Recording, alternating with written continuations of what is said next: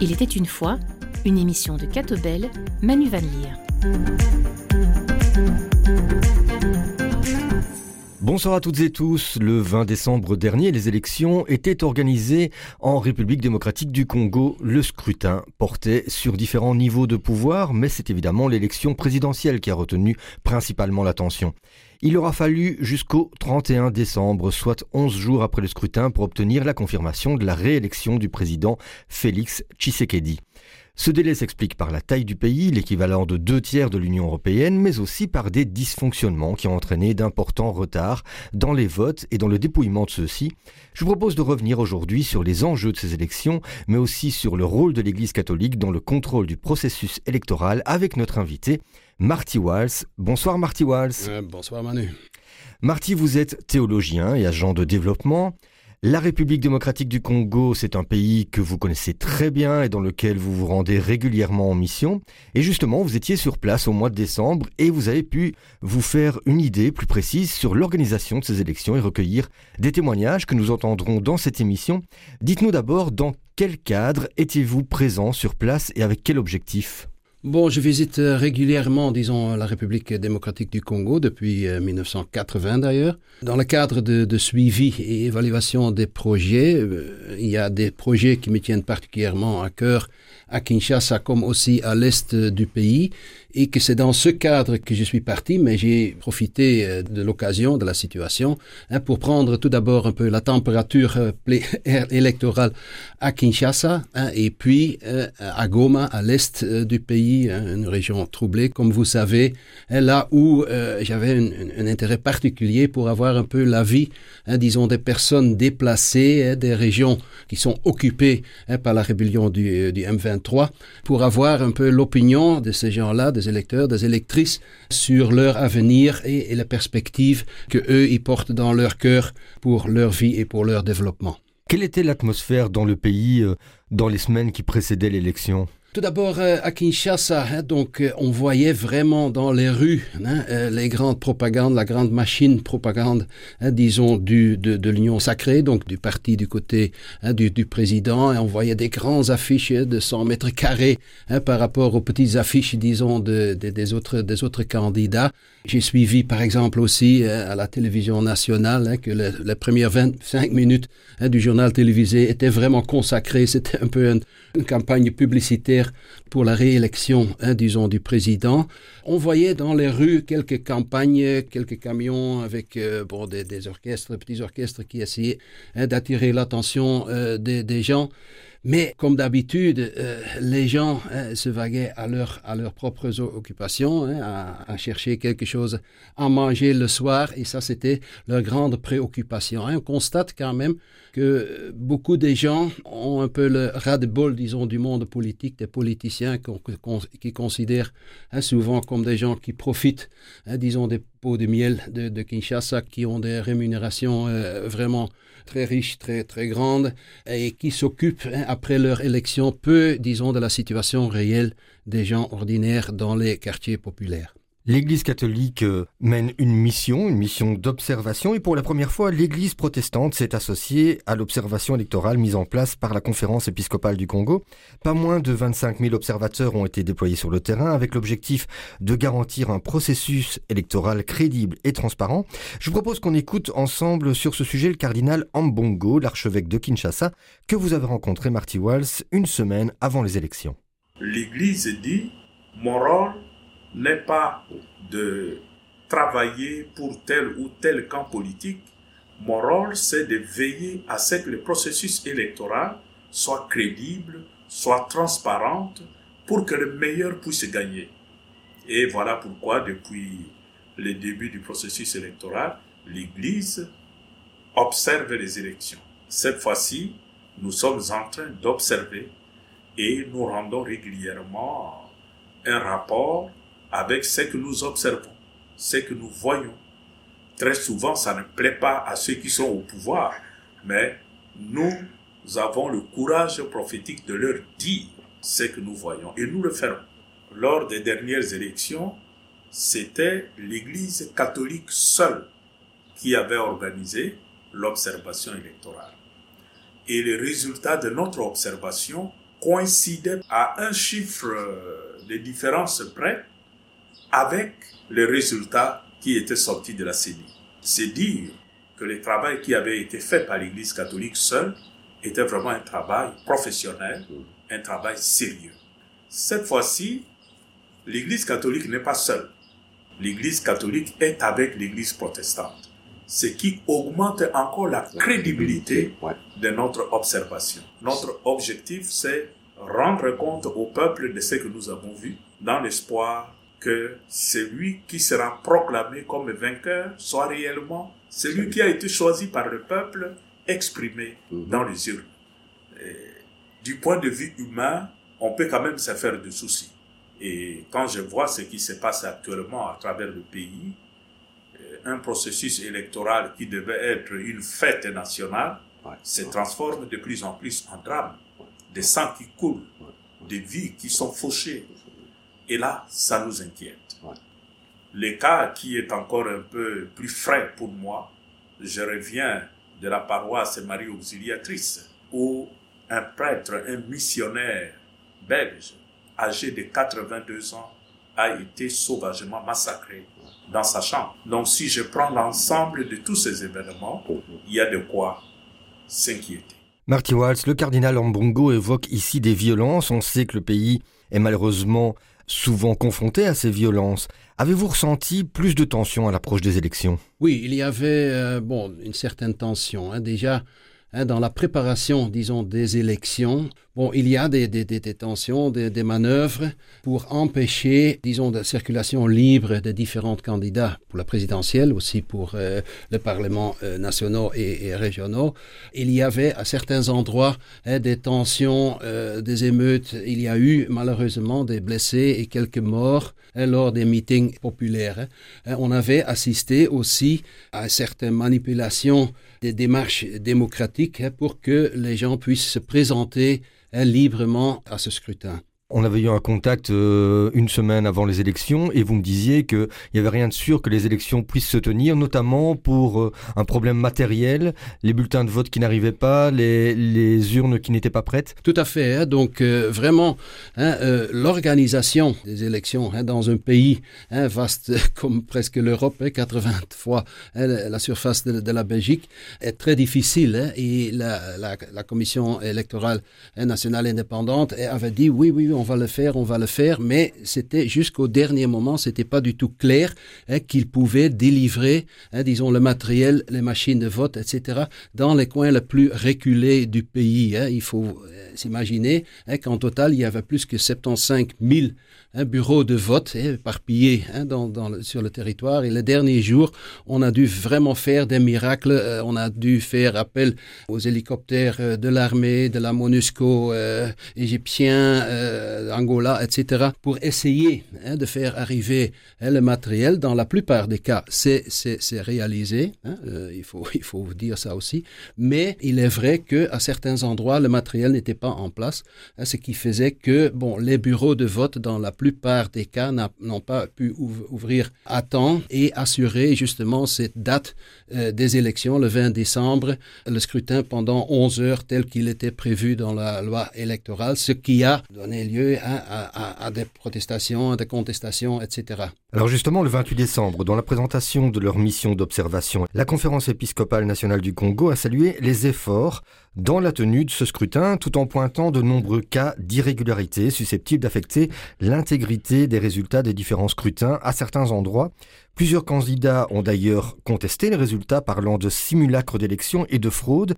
Quel crédit peut-on apporter à ces déclarations? Y a-t-il vraiment des, suspicions de fraude? Il y a eu certainement des, incidents. Le fait que les bureaux n'ouvraient pas à temps, que bon, il y a certains omis dans la liste des, électeurs, électrices qui étaient affichés, que les gens ne trouvaient pas leur chemin, et en plus hein, euh, que qu'on a trouvé certaines machines de vote dans les maisons des privés, même des candidats politiciens, etc. Bon, ce sont des incidents hein, qu'on a constatés et que aussi, hein, disons, la mission d'observation de l'Église catholique et protestante ont suggéré hein, à la CENI d'examiner pour ne pas porter porter atteinte à l'intégrité, disons, de ce, de ce scrutin.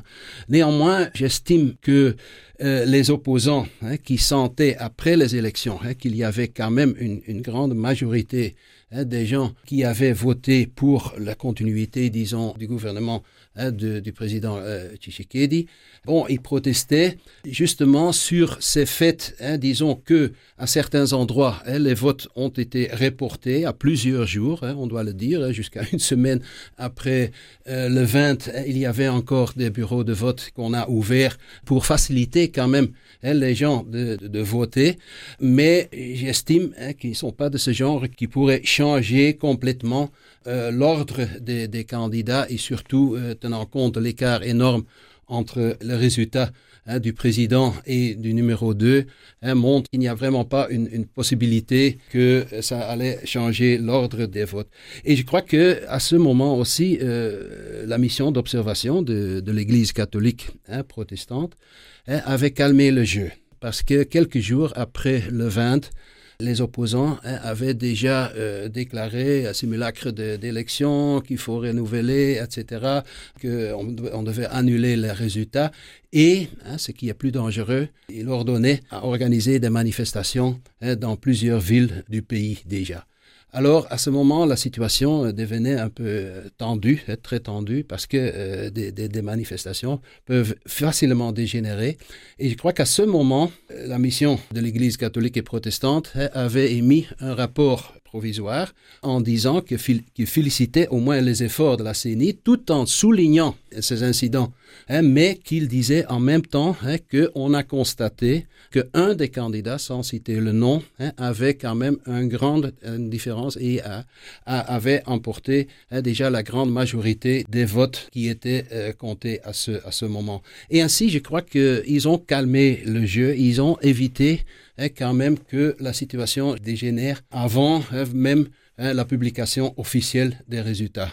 On peut imaginer la difficulté d'organiser ce scrutin sur l'ensemble du pays. On sait qu'il y a des régions euh, très reculées, que les déplacements sont pas forcément évidents, que les gens manquent de, de, moyens matériels aussi pour se rendre plus en ville. De ce point de vue-là, on a pu faire des efforts par rapport à, aux élections précédentes? Ben, on doit dire que par rapport aux élections précédentes, en 2018, euh, les gens me disaient que à ce moment, c'était mieux organisé. Euh, il n'y avait pas tellement de files d'attente, etc., hein, d'où hein, aussi bon, un peu la frustration des gens. Euh, cette fois-ci, et ça j'ai observé moi-même aussi dans plusieurs bureaux de vote, hein, les gens devaient attendre longtemps, déjà du fait hein, que la plupart des, bureaux de vote s'ouvraient, euh, bon, euh, prévu à 6 heures, hein, n'ouvraient qu'à 10, à 11 heures, euh, ou, même, même le lendemain. Donc ça donne un sentiment de, de, de, frustration. Les gens ont dû attendre longtemps, donc certains hein, se sont dé découragés et sont rentrés à la maison.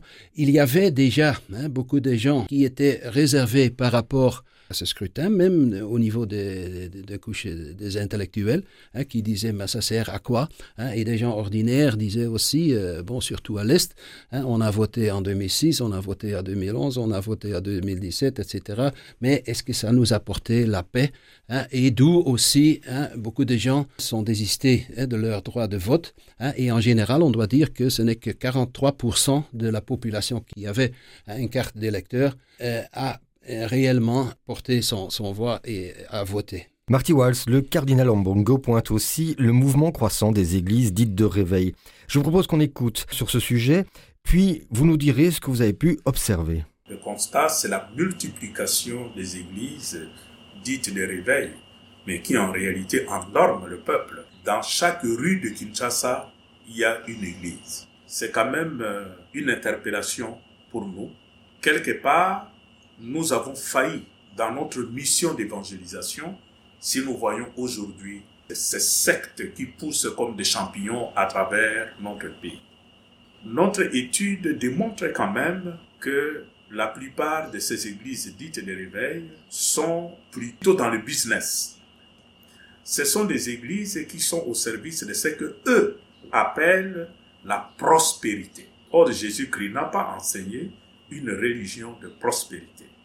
Quand vous accédez à leur religion, c'est pour devenir riche, c'est pour accéder à un poste alléchant, etc.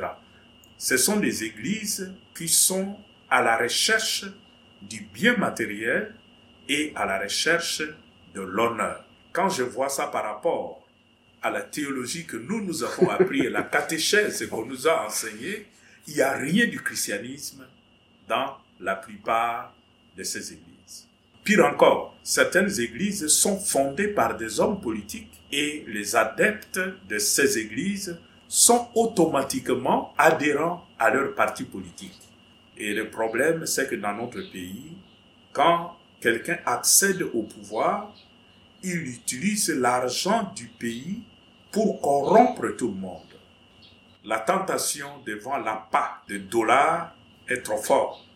Et le pouvoir, conscient de ça, utilise ça pour acheter des consciences. Voilà pour ce témoignage du cardinal Ambongo. Marty Walls, ces églises de réveil amplifient-elles le phénomène de la corruption dans le pays, comme le laisse entendre l'archevêque de Kinshasa? En effet, c'est un, un, phénomène qui, qui, se développe très très très très vite hein, les dernières années, surtout dans les quartiers populaires de Kinshasa, mais aussi des autres villes. Au mois de, de juin, j'étais à Kinshasa où j'ai logé pendant une semaine dans le quartier populaire de Kimbanseke, un quartier de 3 millions d'habitants, là où on a enregistré plus que 1000, 1068 églises de réveil, hein, enregistrées sous forme d'organisations non gouvernementales, mais si on voit de, très près, hein, ce sont des, gens, des pasteurs qui se cherchent hein, à remplir leurs poches au détriment, disons, euh, de la population, de la population pauvre. Comme le cardinal Ambongo dit euh, à juste titre, pour eux, disons, le salut, le salut est individuel. Et à travers des prières, à travers des prières nocturnes, etc., etc., on essaie de réaliser un lien direct entre le pasteur, le croyant et Dieu, hein, qui assure euh, le bonheur. Le bonheur matériel euh, en argent, un bon poste, même un visa pour, pour l'Europe, tout est possible, moyennant, bien entendu, qu'on rembourse bien les, frais, hein, disons, de ce, de ce pasteur, hein, qui s'enrichit, qui, qui, ont des voitures, qui, qui prennent des, avions pour pour, aller à, à, l'étranger, etc., etc., hein, mais toujours euh, au détriment de, de, la misère noire et de, des possibilités de développement des pauvres gens. Donc, aussi dans, euh, dans ces élections, les églises de, de, réveil ont joué, un rôle. Hein, déjà dans l'élection de M. Denis Kadima hein, à la présidence hein, de la CENI, il y avait des tensions avec les églises euh, catholiques et, protestantes qui s'opposaient hein, à, ce, à, cette candidature qui n'était considérée pas tout à fait objective et, neutre. On voyait aussi que même certains pasteurs se présentaient comme candidats, comme candidats à la présidence, comme candidats pour euh, les parlements nationaux et régionaux. Et notamment un de, de eux, M. Théodore Goy, était parmi les seuls qui a réclamé l'annulation, disons, des scrutins au, au niveau de, cours institutionnels. Et j'ai vu hier hein, son plaidoyer, mais qui ne concernait pas hein, vraiment euh, disons, une fraude systématique, hein, mais, qui réclamait, hein, à cause, disons, de ce retard, etc., hein, l'annulation, hein, en croyant que euh, lors d'une nouvelle euh, élection, il pouvait avoir plus de chances parce que cette fois-ci, il n'a reçu que 4000 votes et c'est 0,02%, disons, du, total de votes. Donc là, euh, heureusement, les gens savent encore faire, faire la, la, différence. Mais en général, euh, c'est un, un, phénomène hein, qui, qui, inquiète le salut qu'eux promettent, hein, des monts et merveilles euh, matériels qu'ils qu promettent. Hein, ne comporte pas ce que cardinal Ambongo dit comme la notion des croix, la, notion de solidarité avec les autres, la notion hein, des actions communautaires. Non, ça ne vise qu'une voie individuelle d'acquérir les biens matériels. On va quitter Kinshasa pour nous rendre vers l'Est. Sur cette question de la corruption, je vous propose d'écouter un court extrait d'un autre témoignage que vous avez recueilli, Marty Walls. On va écouter Jacques Fikiri, qui est professeur d'anglais dans la province du Nord Kivu. Il faisait partie des observateurs de la Senko pour ces élections. Moi, comme observateur, je ne suis pas témoin des partis politiques, mais juste observer les déroulements par amour de la patrie. Et l'Église catholique veut toujours voir les choses se dérouler dans de bonnes conditions. Eux, ils sont engagés pour qu'il y ait un président, qu'il y ait des sénateurs, qu'il y ait des, députés. Alors ils sont engagés, même si au niveau supérieur, il peut y avoir des magouilles, mais eux, ils ont, au moins, ils ont fait leur devoir comme citoyens, comme patriotes de voter. En tout cas, l'évolution est positive.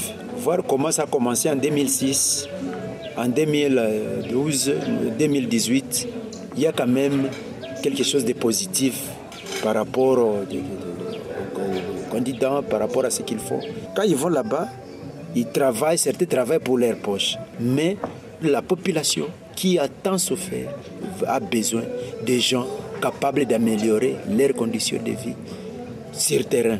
Marty Walls, vous travaillez depuis de nombreuses années pour diverses ONG afin de fournir des soins de santé de base et une aide d'urgence en République démocratique du Congo et dans la région des Grands Lacs. Lors de la deuxième partie de votre séjour, vous étiez donc à Goma, dans l'est du pays. C'est une région marquée par les violences dues à la présence de groupes armés et par le pillage de ressources naturelles comme les minerais précieux. Quelles sont les conséquences de cette situation explosive pour la population?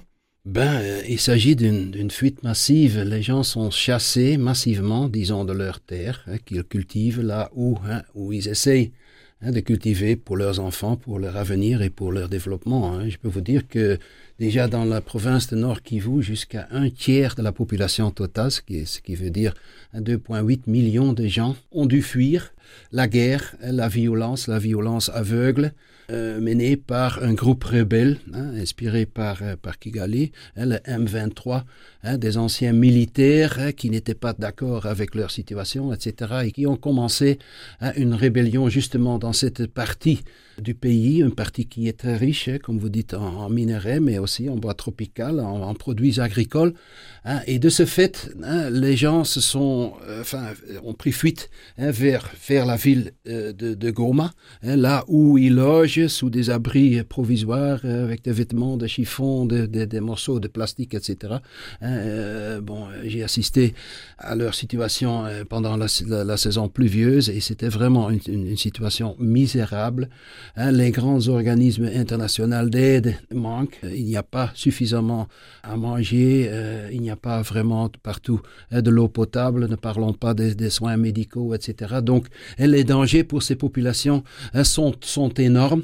Hein, donc on essaye hein, d'apporter par-ci par-là une petite aide, mais ce n'est qu'une goutte d'eau dans, l'océan de, misère et cette situation continue hein, depuis presque 30 ans maintenant que cette population euh, congolaise de cette partie souffre, disons, de cette, de invasion, de cette, rébellion, de cette, euh, violence militaire.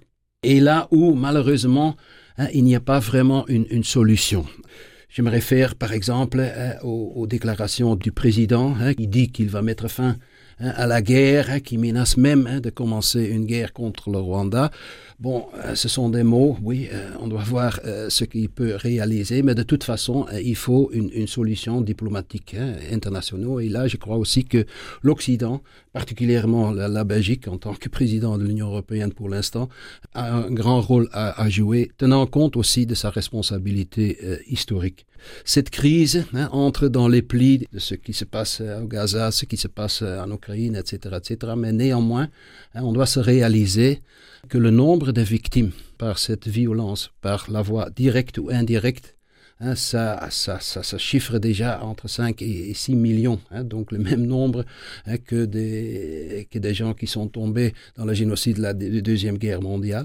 et donc, et ça continue. Et les gens, vraiment, j'ai parlé dans les camps de réfugiés euh, le jour du scrutin, j'ai parlé avec, euh, avec, avec les déplacés qui n'ont qu'un seul, un seul souhait, c'est la manie, la paix, la paix. Ils ne veulent que la paix.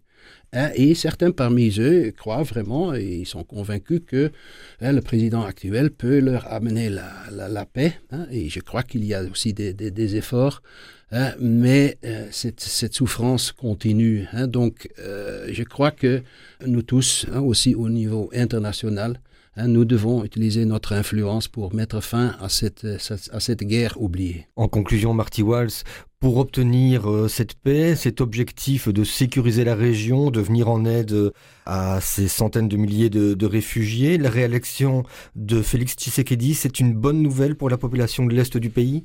Difficile pour moi de, me prononcer là-dessus. Je sais, il y a des gens parmi les déplacés hein, qui sont convaincus que ce président est vraiment déterminé à amener la paix. Il y a des tentatives. Hein.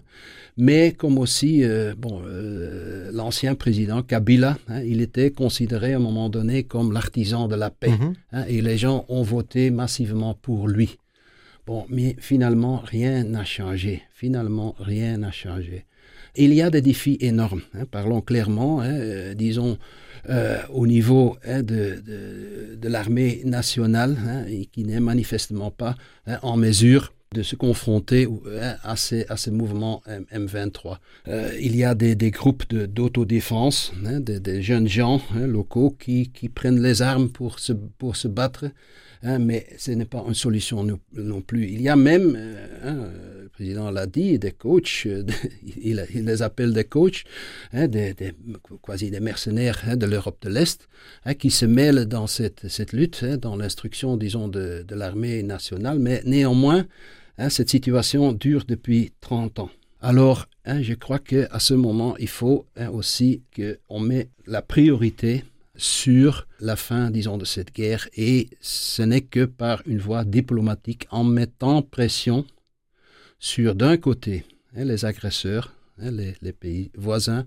mais aussi mettant fin, soyons clairs, aux politiciens malhonnêtes qui profitent largement, disons, de cette situation de chaos, hein, des, commerçants malhonnêtes hein, qui profitent, hein, disons, de cette, euh, contrebande, de cette, évacuation illégale, disons, des, des, biens, des minerais, des bois tropicales, des produits agricoles, etc. Donc ça doit cesser. Et bon, l'Occident est au courant, je crois qu'il faut mettre pression sur les différents côtés pour mettre fin à cette misère de millions de gens. Voilà, encore beaucoup à faire. Marty Walls, un tout grand merci d'être venu nous partager vos observations de terrain sur ces élections au Congo et sur la situation humanitaire à l'est du pays. Je précise que vous signez une opinion à retrouver dans le journal dimanche de cette semaine et que nos confrères du site kirknet.be vous ont également interrogé sur ce sujet. Merci encore Marty et merci à toutes et tous pour votre écoute. Belle soirée sur la première. Au revoir.